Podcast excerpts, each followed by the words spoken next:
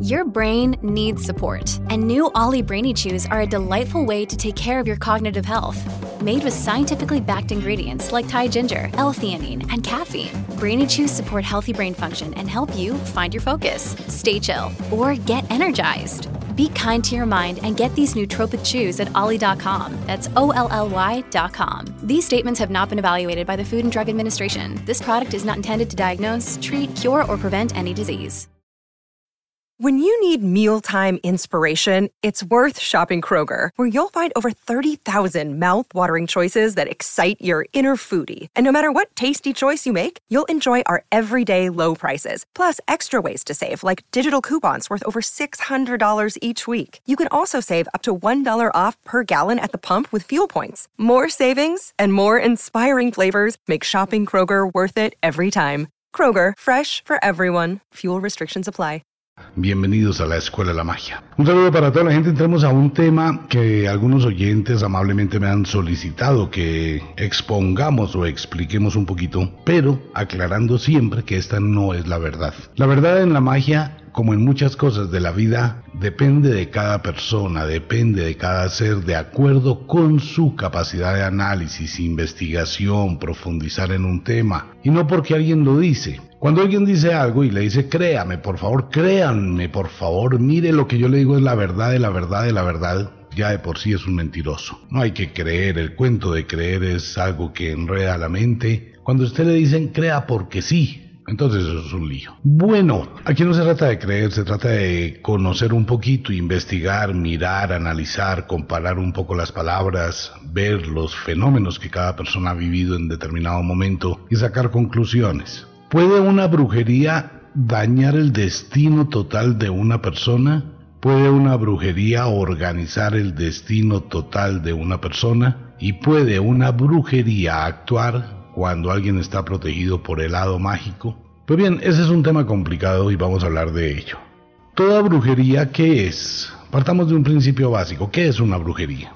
Una brujería es la irradiación de un pensamiento, es un objeto que tiene determinados poderes, es un evento considerado mágico que actúa sobre la psiquis, sobre el cuerpo, sobre la vida de una persona. Estos eventos pueden ser del orden constructivo, donde la persona va a sentir que tiene una ayuda y que tiene una luz, que tiene una energía diferente que le abre las puertas y comienza a salirse del común denominador. Su vida fluye. O puede ser de índole destructiva, con la cual su vida se tranca, se enreda la vida con muchísimas cosas, empieza a tener una serie de problemas uno detrás de otro, hasta que se reduce a un solo punto de supervivencia.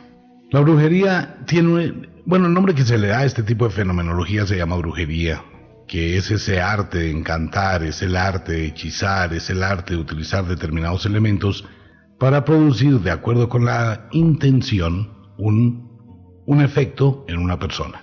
Y se utiliza de todo, se utilizan oraciones, palabras, vino, agua, eh, plantas, piedras y una, un sinnúmero de elementos que van a magnificar el deseo del operador quien está haciendo la brujería. Cuando a una persona le cae un mal o le cae una brujería, indudablemente su vida va a empezar a cambiar. No va a ser de forma inmediata o instantánea porque todo influjo mental, llámese brujería o llámese marketing, va a ser lento en el proceso de taladrar, de trabajar la mente humana. Entonces cambiamos un poquito la palabra brujería del medioevo, de la época antigua, por la palabra marketing, de la actualidad. El marketing es la forma por la cual voy a analizar cuáles son las debilidades y fortalezas de la gente, voy a mirar cuáles son sus gustos, cuáles son sus apegos, cuáles son sus incomodidades, cuáles son sus temores. Y sobre eso voy a conseguir un producto para que esa persona ejecute una acción le voy a vender algo, le voy a dar algo o le voy a hacer que pierda algo. Se llama marketing, es un influjo mental. Lo mismo que la brujería es un influjo mental. También es físico, el marketing también es físico. Entonces le van a decir a usted a través del marketing que lo van a ayudar a adelgazar rápidamente con unas píldoras mágicas. La bruja le va a decir que va a ayudarle a adelgazar a través de un hechizo. Es exactamente una situación similar, solo que enmarcamos la realidad con unos parámetros de conciencia equivocados y difíciles de comprender. Nosotros estamos sometidos a la brujería del comercio todos los días. Tenemos una máquina, una cámara de mágica en la casa por la cual vemos el mundo, el famoso televisor. Y allí nos dicen, nos hablan, nos hipnotizan, nos comentan, nos envuelven, nos adormecen, nos llevan como ovejas al matadero sin que nos demos cuenta que vamos al matadero. Y se manipula la mente de todo el mundo. Es lo mismo, es exactamente igual, solo que los elementos han cambiado a través del tiempo. En la época del medioevo no teníamos WhatsApp, no teníamos teléfono celular, no teníamos internet, no teníamos televisión a colores, etc. Pero en esa época es exactamente lo mismo. La gente necesitaba algún tipo de elementos y encontraba dentro de ese mundo mágico la respuesta para muchas cosas de su vida. Ok, a pesar del marketing, existe el influjo mental hoy en día de un mago, de una bruja, de un aspirante a magia, de un aprendiz sobre una persona. Totalmente. ¿Por qué? Porque el influjo mental nunca va a desaparecer del mundo. Se transforman los elementos por los cuales se influye o la manera como se influye. Hoy a través de la televisión se puede crear una influencia mayor o en la radio. Pero, pero, pero, pero el influjo mental sigue siendo exactamente igual, lo mismo. Se sigue influyendo de la misma forma, se sigue generando un proceso para crearle un mal o un bien a una persona a través de la distancia. Bajo ese orden de ideas, pues empecemos a hablar del tema. Cuando una persona recibe un influjo mental es por el interés que tiene aquel que le influye. Entonces, puede que lo conozca directa o indirectamente. La persona que quiere que alguien se enamore de otra persona está creándole un influjo mental. La persona que quiere vengarse de otra persona o hacer justicia usted es libre de llamarlo como quiera, pues también va a ser otro influjo mental. Cuando una persona quiere que otra se enferme, también por venganza o por justicia, pues va a utilizar elementos para causarle un dolor o un daño. Cuando hay intereses económicos, cuando hay intereses afectivos, cuando hay otro tipo de intereses, se va a modificar el destino de la vida de una persona sin importar las decisiones que quiera tomar no tiene nada que ver en ese momento su albedrío o su libertad. ¿Por qué? Porque está siendo sometido a otro tipo de influjo que puede ser más poderoso que su deseo. Y esto es un lío caótico. En otras palabras, la brujería le quita a usted la posibilidad de decisión. Le genera un problema, le crea una situación muy complicada de manejar. Le cambia su destino bien sea la brujería constructiva o la brujería destructiva. En la brujería constructiva hay un influjo que le va a permitir generar una serie de cambios y de beneficios para su futuro. En la destructiva le va a bloquear absolutamente todo y sus decisiones, cualesquiera que tome, siempre estarán erradas y equivocadas. Exceptuando cuando la persona tiene un protector, amuletos, talismanes, protectores, con los cuales ese flujo de energía que no es compatible con su vibración es rechazado. Algunos de estos elementos comienzan a conformar la parte psíquica de la persona y el influjo negativo que llega llega al elemento. Es cuando hablamos de un fetiche. Y este elemento que le hace una representación debe mantenerse alimentado constantemente. Ahí es donde viene el poder. Ahora bien, los protectores naturales que son los duendes, los gnomos, los elfos, los orcos, y se incluye también al lado mágico. El lado que es la parte masculina de las hadas es un protector y es no una protección como un amuleto talismán. Este es el protector que le indica, que le crea barreras, que le habla y le dice pilas con la decisión que va a tomar para que no le pase que alguien lo influya mentalmente, pero no lo va a proteger de la influencia. ¿Por qué? Porque él solamente le guía, pero va a respetar su libertad. Entonces, si una persona que está amparada por el lado va a tener sabiduría, inspiración para evitar caer en situaciones donde va a entrar en conflictos. Si yo tengo helado pero por terquedad ejecuto acciones que me van a dañar la vida, aquí no se trata de que me equivoqué, perdón y vuelva y arregle el problema. No, el lado le muestra el sendero que usted debe transitar por el lado negativo que acaba de tomar y cómo solo después puede volver a cambiar su vida. Amigo mío, las decisiones que uno toma son decisiones que van a afectar el futuro de cada persona. La decisión que usted tome es una decisión que va a generar una serie de causas hacia el futuro. Aquí no se trata que es que yo no sabía, que es que perdóneme y borrón y cuenta nueva, que es que, a ver, el famoso cuento, lo que está de moda en este momento, vamos a reconciliarnos. No, hay cosas que son irreconciliables, qué pena con toda la gente que cree en la reconciliación.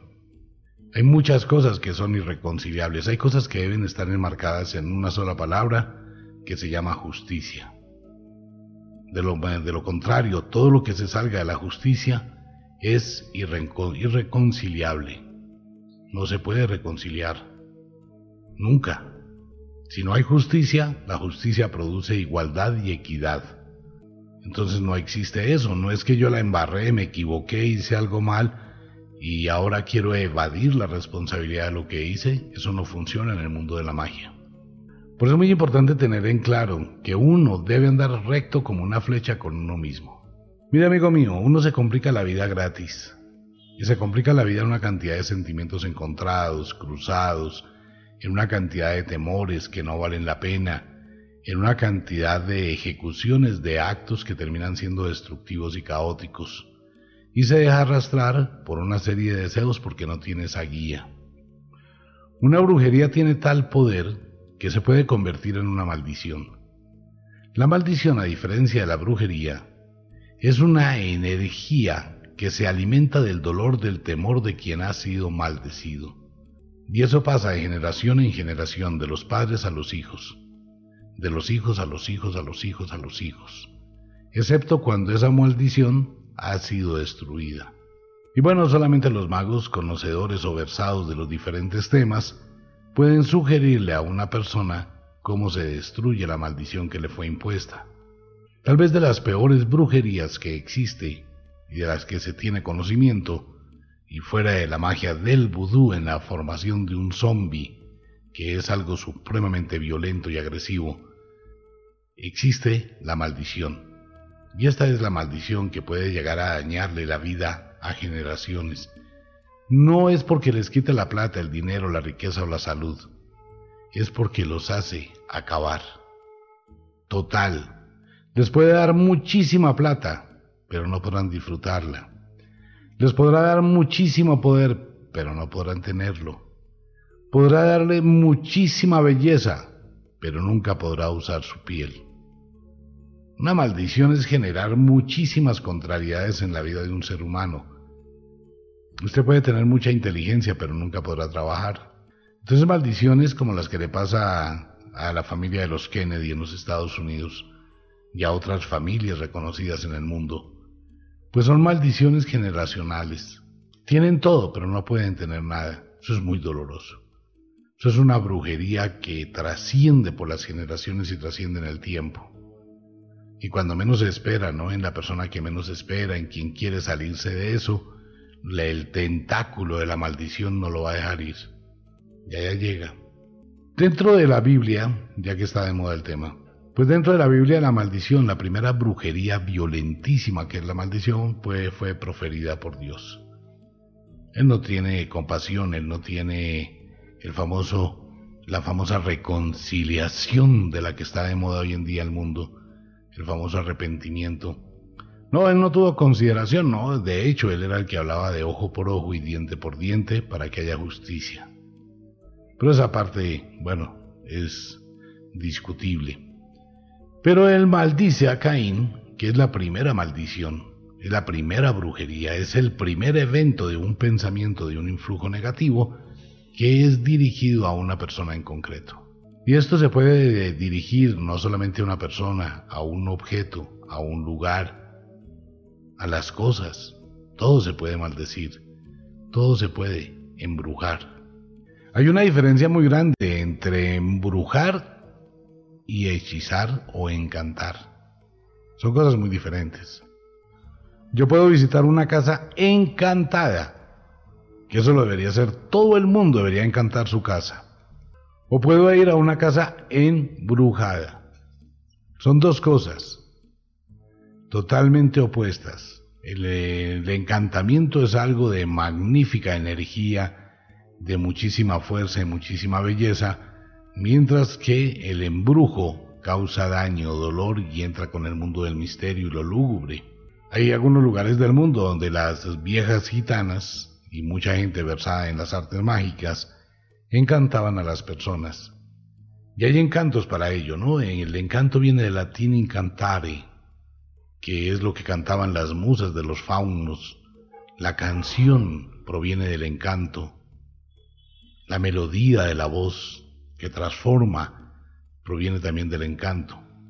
De allí nace el encantador.